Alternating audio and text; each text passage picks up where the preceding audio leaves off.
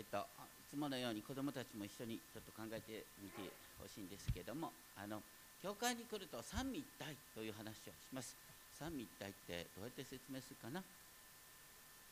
かなか難しい、えっと、いろいろとですねこう説明できすぎるのも危ないんですね。えっと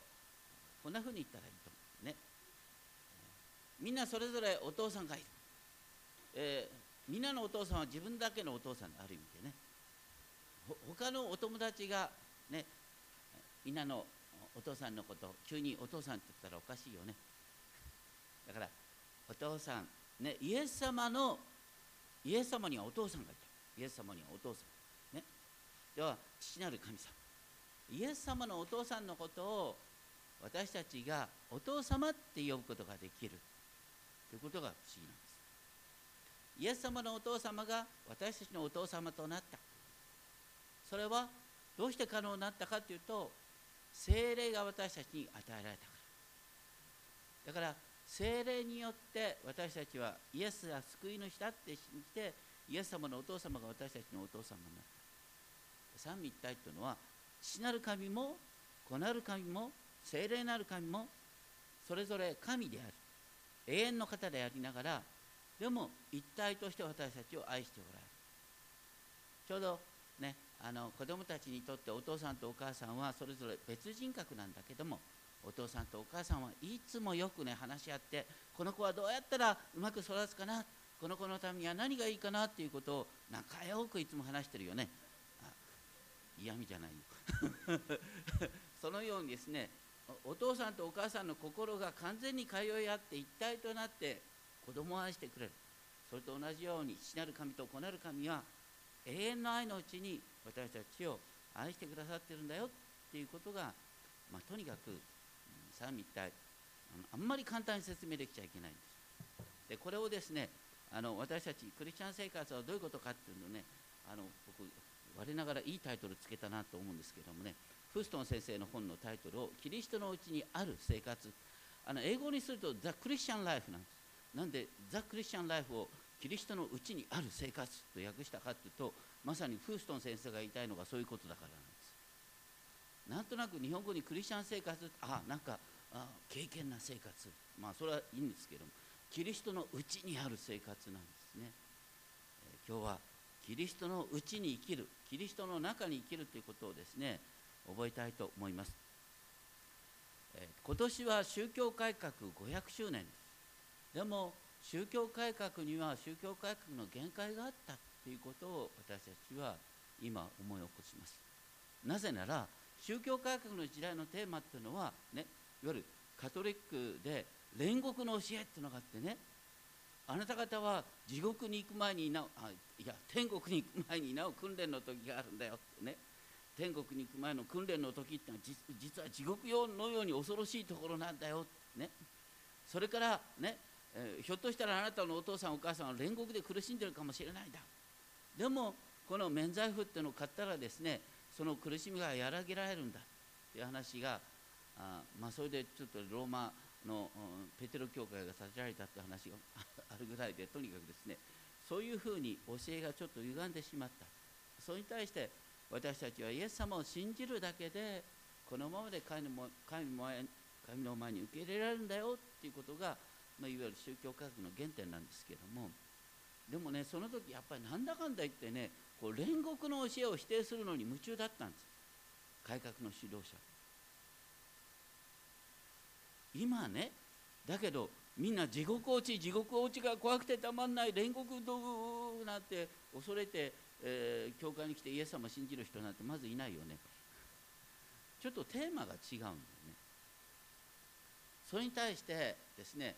えー、ライト先生っていうのはこう言ったんですね。もしねあのルターさんがガラテヤ書やローマ書を中心とするんじゃなくエペソ書を中心に話してたら話し方はだいぶ違ったんじゃないかっていう。その後も違ったんじゃないかエペソ書でのテーマは全部キリストのうちにある。んですね。キリストのうちにある。ということが鉄頭鉄尾繰り返される。なんか裁判のイメージじゃなくてあなた方はもうすでにキリストのうちにあるんだよということがテーマとして記される。そうするとだいぶねこうイメージとか語り方のトーンが変わってくるんですね。まずですねパウロ先生は自分のことをですね神の御心また神の意志によるキリストイエスの人パウロといって自分の働きは神の意志から始まってるんだと言った。それから手紙の受け取り人をですねキリストイエスにある忠実なエペソの生徒たちへ生徒っていうのはあの当時の感覚ではあの祭司の務めをできる、ね、それが生徒であった。でもここで言ってるのは一般の信徒の人々を生徒と言ってそしてあなた方はこのままで神に近づく招かれて神に奉仕することができる存在とされたんだよ。それはあなたが信じてるからだ信じるっていう言葉はここで忠実って訳されるんですけれどもとにかく私たちはこのままで生徒とされている。だからこの手紙をですねあの立川教会に当てて、えー、書かれているとするとですねこう読むことができる。キリストイエスにある忠実な立川福音寺教会の生徒たちへと、ね、そのように読むとだいぶ読み方が違ってくる、で私たちの父なる神と主イエス・キリストから恵みと平安があなた方の上にありますように。面白いですね。父なる神と主イエス・キリストから。父なる神と主イエス・キリストからそれで別の方なんです。こうお二方に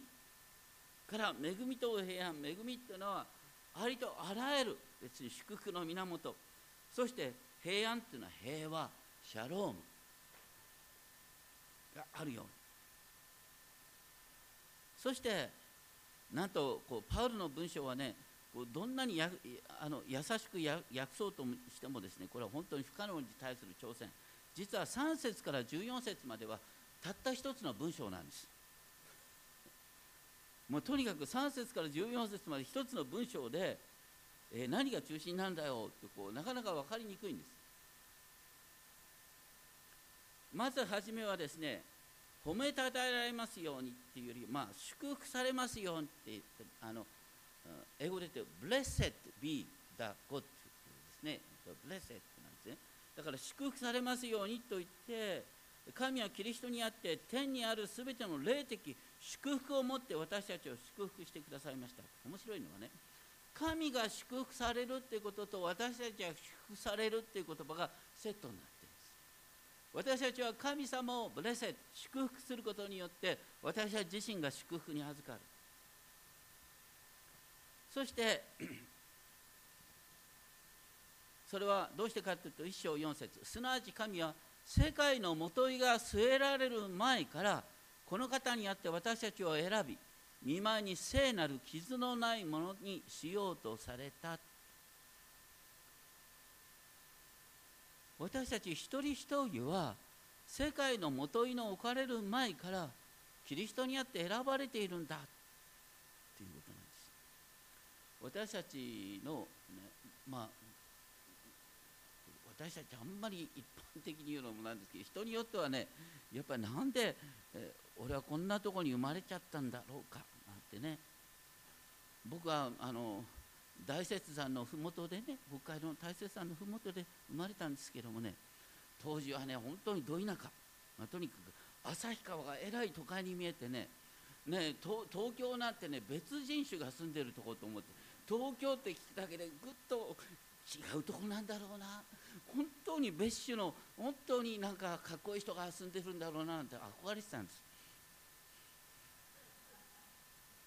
でねもう田舎から出たいなあなんて思いながら生きたんでもねその誕生すべてがキリストのうちにあった神の永遠の選びの中にあったと思った時にですねだんだんだんだん年とともに田舎が好きになってきました。ああいいとこで生まれたんだな。なんで僕は昔そういうふうに考えてたんだろう。それは自分をキリストのうちにあるものと見ることができなかったからなんです。そして5節でですね、えー、このなかなか新しい版にしてもちょっと十分にうまく訳しきれてないなんて勝手なこと言ってごめんなさいね。えーとねこの中心はね5節終わりのね愛を持ってって言葉愛を持ってってのはあの実は4節の終わりに出てくる言葉なんです。4節と5節をつなぐのが愛を持ってなんだから流れとしてはこう見舞いに4節の終わり見舞いに聖なる傷のないものとされるために愛を持ってご自分の子にしようとあらかじめ定めておられたってこと。だから神の見前で聖なる傷のないものとされるっていうことと神の子供とされるっていうことは愛を持ってって言葉でつながるんです。本当にですね神様は私たちを愛を持って傷のないものとしようとされた。愛を持って私たちこのままでご自身の子供にしようとされた。っていうことなんです。ある牧師家庭でですねあの3人の実施の後にですね1人の養子を迎えられた家庭がありますけれども。でもその、ね、先生が心から言ってたんですけれども本当にね小さい頃から育てるとあの実子と養子の区別なんか全くないよって感覚としてね。ここのとこでですねこの立場に置くって訳されてる言葉はあの ももともと一つの言葉なんですね。これはイエス・キリストを通して私たち一人一人がいわゆるイエス・キリストと同じ神のこの立場にしてくださった。イエス・キリストを通してということですね。しかもそれは神ご自身のために御心の良しとするところに従ってっていうことなんです。こう不思議なんですが3節キリストにあって4節この方にあって5節イエス・キリストを通して。すべてのことが神ご自身のために行われている。すべてがキリストの御手の中にあるんだ。あの小さな命を守る会で、ね、養子縁組を通してですね子供が新しい親のもとにですね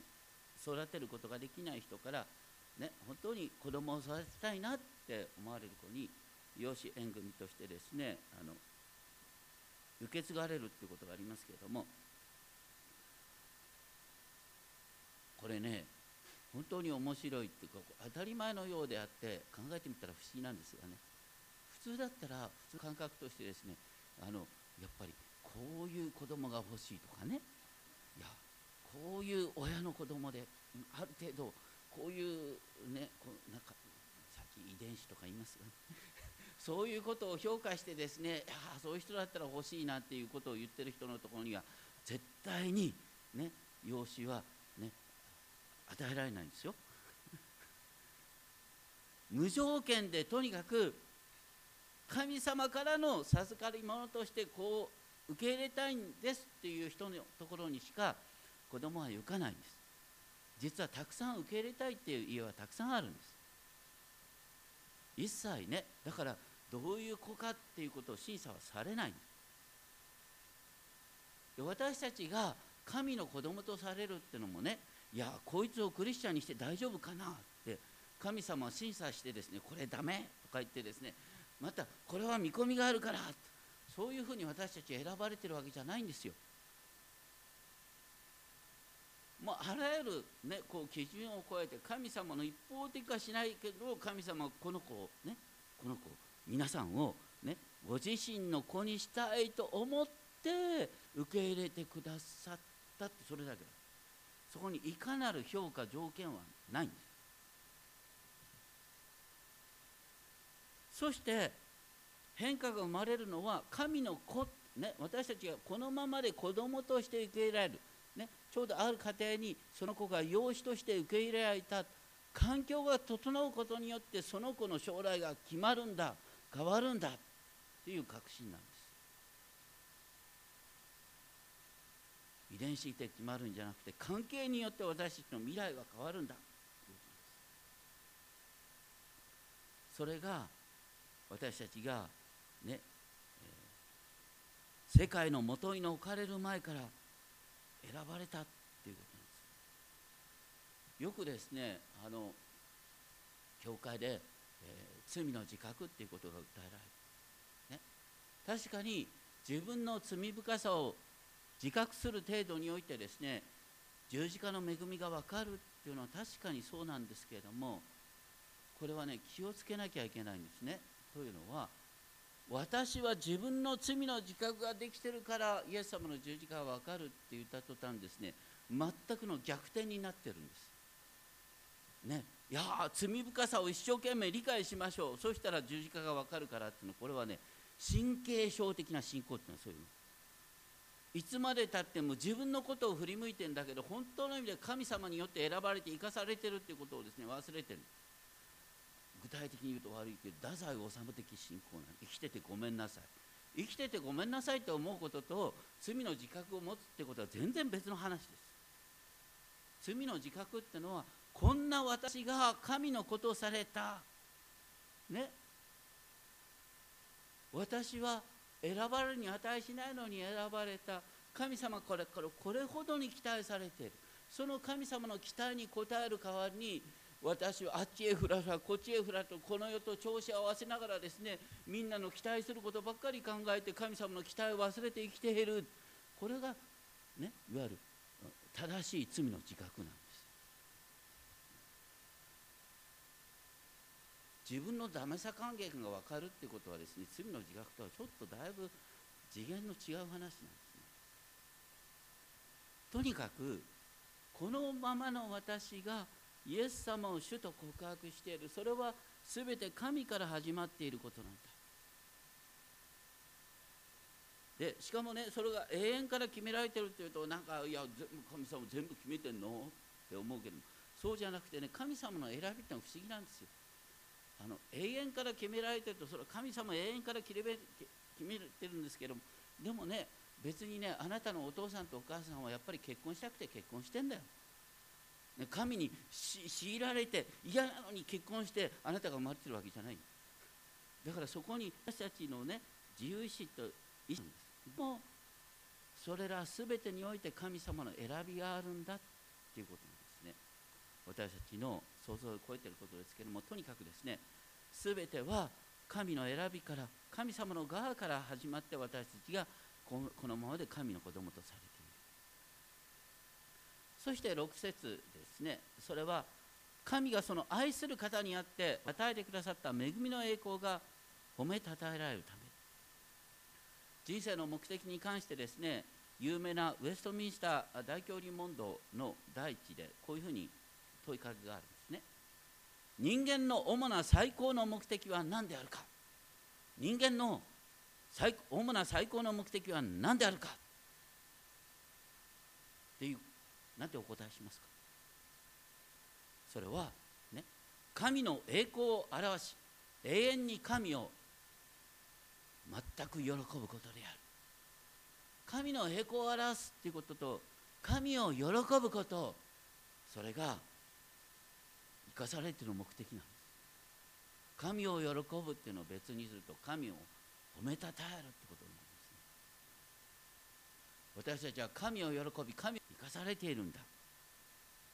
それこそが神が喜ばれる最も御心にかなった生き方。だね、やること正しいけどなんかいつもうつうつとしてですね生きててごめんなさい。ああ私こんな私のためにイエス様がってちょっとねこういうのはあんまりね神様を喜んでる姿勢じゃないでしょ？敬虔なクリスチャンの名のもとにちょっと焦点ボケになってる場合があるかもしれない、まあ、とにかくですね6節でですね引き続きですねその愛する方にあってで3節ではキリストにあってっていうのがこうその愛する方にあってってつながってで1章7節でこの方にあって愛する方にあって私たちが選ばれこの方にあって私たちはその地による贖い罪の許しを受けています。だからイエス様の十字架の地っていうのはまさに神にとってかけがえのないその愛する方のたっとい地なんだ。そのかけがえのない神のかけがえのないこの地が流されるそれによってあなたの罪が許されるっていうことなんだからねそこのとこで私なんか許されていいんでしょうかっていうのはこれ神様に対する一番の冒涜ですよ。神様がご自身の御子を犠牲にするほどまでに私たちを許そうとしておられるということなんですからそれを受け止めようとしないっていうのが一番神様を悲しまされること。しかもその地によるあがない。罪の許しを受けています。あがないっていうのはどういう意味でしょうか？教会に来るとよくあがないって言われる、ね、これは、ねえ、昔奴隷がいた、ね、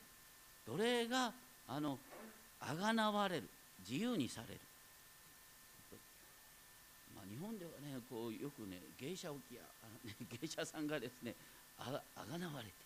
そして自由の身とされるなんていう時にですねあがうっていう言葉がよく使われました。それと同じなんです、まあ、これは聖書の中でね旧約聖書の一番のストーリーは何ですか？出エジプトでしょ？エジプトの奴隷状態からあがなわれた。奴隷の状態から自由の民とされた。それとその後、うんね、あのイスラエルの民は自業自得の罪でバビロン報酬、バビロン帝国その後はペルシャ帝国の奴隷となった。そういう状態から解放されることを彼らは望んでいた。これだから奴隷状態からの解放外国の支配からの解放っていうのはあがなわれるっていうことなんです。じゃあどうして外国の支配下に置かれたかっていうと彼らは神様の見教えをきちんと守ろうとしなかった。神の見教えを守ろうとしないっていうことが背きの罪なんです。それをね神様はあがなってくださって新しくしてくださったんだよ。っていうことなんです。だからイスラエルにイスラエルの民がですね奴隷状態から解放されるっていうことと私たちが罪と死の奴隷状態から解放されるっていうことが実はエピソードではセットになってるんですけどもその一章七節の最初ですねこのキリストにあって私たちは血によるあがない背きの罪の許しを受けていますと書いてあってその後の文章なんですけれども本当にねこうなかなか難しい難しいんですがちょっとですね強調点が何かっていうことを理解していただくためにあの新しい役が出てるのにまた自分の役作ってごめんなさいなんてですねちょっと読んじゃいますけれども私の役を読みますのでちょっと聞いといてください、はい、これは神の豊かな恵みによることです。それを神は私たちにあふれさせてくださいました。まさにあらゆる知識と資料と資料とをもってご意志の奥義が知らせてくださったのです。それはこの方にあって神があらかじめ喜びとされお立てになったもので時が満ちて計画が実行されるものです。それは一切のものがキリストにあって一つに集められることです。天にあるものも地にあるものもこの方にあってです。実はねなかなか訳しにくいんです。キリストにあってこの方にあってっていうことがこう繰り返される。そして中心は何かっていうと奥義がね今まで隠されていた奥義が知らされたってこと。それがすごい。ね。恵みによってあふれさせられたのは何かっていうと神様の奥義が惜しげもなく今示されたんだよっていう奥義っていうのは英語で言うとミステリーですよ。ミステリー。このミステリーっていうのは言ってることはね旧約聖書を読んでも分からなかったミステリーだって言うんです旧約聖書にさえ記されていなかったミステリーが今新約において明らかにされたんだよって言ってるんですそれは何かっていうと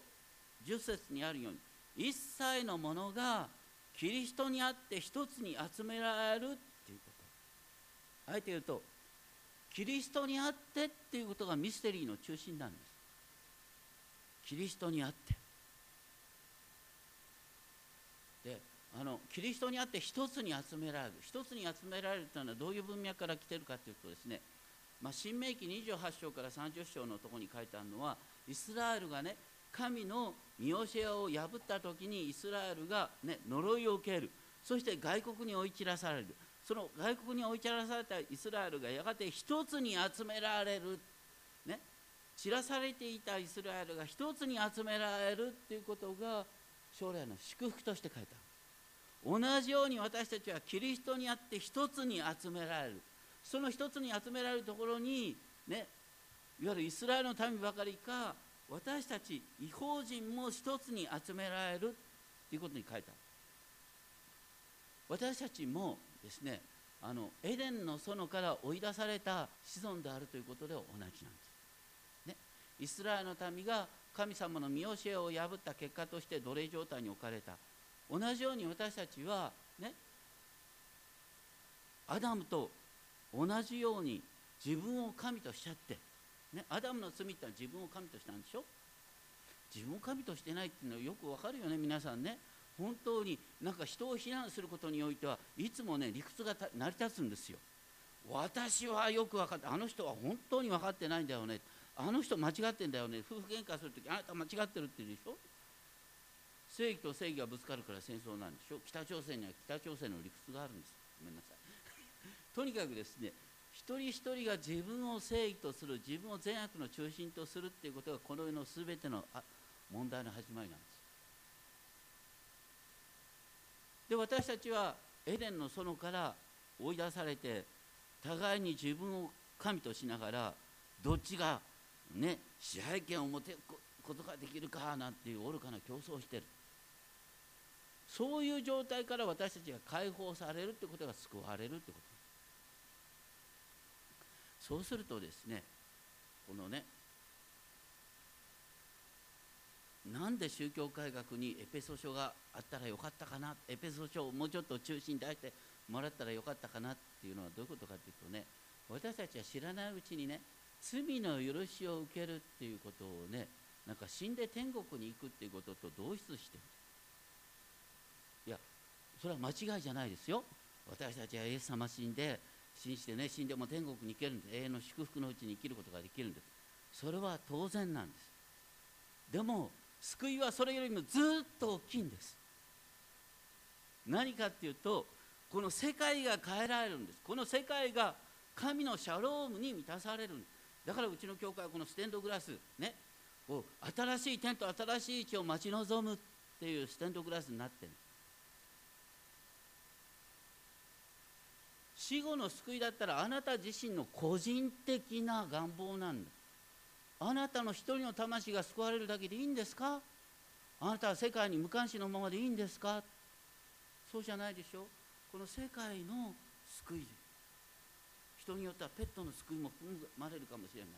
とにかくですね本当に壮大な救いをパウロは語ろうとしている。それが天にあるものも地にあるもの一切のものがキリストにあって一つに集められることだ。キリストにあって一つに集められる。これがすごいことさっき言ったように3節から14節は一つの長い文章なんですけれどもその中にねキリストにあってはあのこう彼にあってっていうのももう新科学ではキリストにあってって訳している部分があるんですが原文で言うとですねキリストにあってっていうのが3回登場する。3節10節12節。それからこの方にあってっていうのも6回登場する。それから6節愛する方にあってっていうのも同じなんですけども要するにねキリストにあって彼にあって愛する方にあってとこうこればかりが繰り返される。私たちがねクリスチャンであるクリスチャン生活ってキリストのうちにある生活。みんなね本当にキリストのうちにあるんです。いい言葉だと思わない？キリストのうちにあるんですよ。こう読めなくてもいいからこれ飾っといてってなって。ね キリストのうちにある生活なんです。これはね本当にキリストのうちにある生活を皆さんしてるんで本当に。そしてねゴールは何かって全てのものが天にあるものも地にあるものね全てがキリストのうちにあるものとされるっていうのが救いの完成なんですその先駆けとしてあなたはすでにキリストのうちに置かれているっていうんですよ。黙示録に書いてあることは何かハーレルヤと歌いながら Lord of Lords King of Kings ね。こうイエス様は王たちの王主たちの主である。キリストの支配が目に見える形で完成するんだっていうのが黙示録の希望でしょ？だから全てものがキリストのうちにね本当にまとまってキリストのうちに平和に満ちた世界になるっていうのが世界のゴールなんですよ。そしてあなたの救いっていうのはねあの神の法廷でですね無罪宣告されるってこと以前にねもうすでにあなたはキリストのうちにあるんだよ。でキリストのうちにあるっていうことが今広がって最終的に全てのものがキリストのうちにある世界になるんだ。よっていう壮大な宇宙的な救いの話をして。るそういう感覚で救いを考えてほしいっていうのがエペソ書なんです。エペソ書っていうのはどっちかというとパウロが書いた、ね、一番最後のに近いお手紙なんです。パウロの中でも救いの話がどんどんどんどんね本当に壮大なものとなってくる。そう考えるとですねこうすごいな。そしてその上でですね11節からあ11節と14節であの御国を受け継ぐって訳されていますがこう厳密に言うとですねこれ受け継ぐとのみ書いてあるんです。あの御国を受け継ぐってね訳しすぎると御国のイメージがみんなの中にあるでしょ？御国ってなんとなくねああこれ天国のことねねそうそう天国いいんですよ。でも天国は途中なんだ。よそれよりもとにかく新しい点と新しい点世界の全ての救いなんですだから言ってることは受け継ぐんだ。その受け継ぐ世界は何かっていうとキリストにあって一つに集められた世界なんだっていうことが書いてある。で実はその後のですね11節から14節もやっぱりちょっと読んでも分かりにくいから読まないけどもとにかく11節から14節までもここに書いてあることの中心はですねこの方にあって私たちは受け継ぐって言ってそれは神様のご意志によることなんですよと言ってそして私たちがもうすでに受け継いでいる受け継ぐことが定まっている保証としてですね最後に私たちは受け継ぐことの保証としてですね聖霊を受けているっていうことが書いてある。一章14節ですね。聖霊は私たちが御国またキリストのうちに世界が完成するっていうことその世界を受け継ぐことの保証ですって書いてある。保証っていう言葉はギリシャ語でアラボンって書いてある。アラボンっていうのは何かというとですね英語に言うとダウンペイメント。日本語にすると頭金、えーね、分かりやすく言うと皆さんが家を買った。家を買った時にいつから皆さんは買った家に住むことができますか？頭金を支払った時です。ね？頭金を支払った時まだあの厳密に言うと所有権はあのローン会社にあるんじゃないかな。とにかく頭金を支払って自分の家として使うことができる。だけどまだローンが残ってるんです。ローン払えないと取られてしまう可能性が取られるっていうよりまだね本当にあのこう完全に支払いが終わってない状態なんです。同じようにね私たちはこうまだ新しい点と新しいに入ってない、ね、いると矛盾だらけなんですね。まだローンが残ってるからいつもいろんなプレッシャーが残る。だけど頭金が支払われてるってことは私たちはもうすでに神の国の民として来たるべき世の命を今ここから生き始めることができるという意味で頭金が支払われているその頭金とは精霊のことだってだから私たちは精霊を受けてることによってもうすでにねあ高級会社買ったんだけどね、まだローンがこれから大変なんだけどでも頭金払っちゃったから私これから明日からこの高級会社をね、えー、メルセデス・ベンツを運転することができるんです。頭金払ったからみたいな形でですねもう私精霊が私たちを受けて精霊を受けることによって頭金が支払われた状態で私たちはもうすでに天国人として生き始めることができる。新しい点と新しい地の民として生きることができるっていうのがここに書いてある精霊は保証です。だからここに書いてあること救いって何かというとね将来的な救いは保証されている。だけどまだ実現されてない。実現しているのは頭金が支払われたっていうところまでだ、ね、だからよく言われる救いの話はすでに実現しているっていうことと、ね、まだ実現してないっていうことのこの両方のバランスを理解するってことが大切まだ実現してないところばっかり見るとですねあのもうちょっと目に見える救いとか言ってですねあの落とし穴にはまることがあるんですけれども私たちが精霊を受けてるってことがすごいこと。それと同時にですねこの精霊に関してはですねあの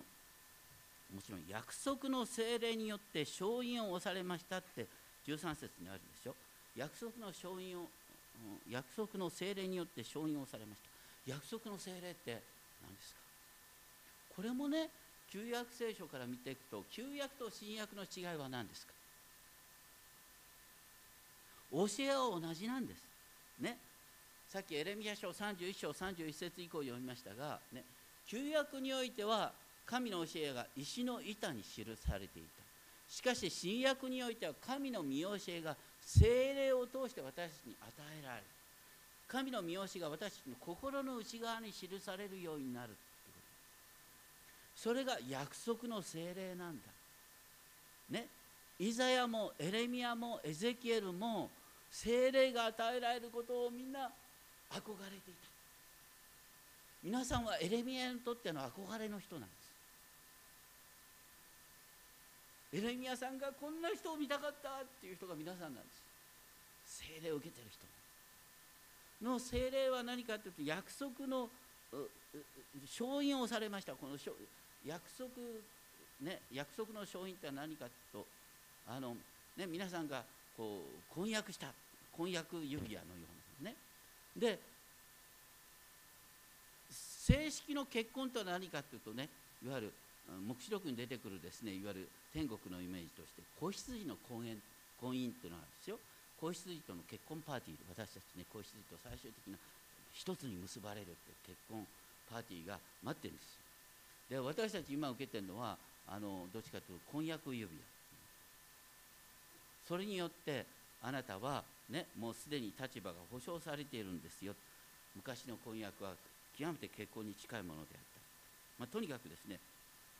これら全てがどんなふうになってるかというとあのその前にですねあのなかなか難しい。11節ですね。あの最後から 11節で。ねあの全てを御心による計画のままに行う方の目的に従いあらかじめそのように定められていたって書いてありますけどあの神様は何でもおできになるご計画のままに行うことができる行う、ね、神様の計画は必ず行われるんだっていうことがポイントです行うっていう言葉はこれ皆さんがよく知ってるギリシャ語なんです。エネルゲン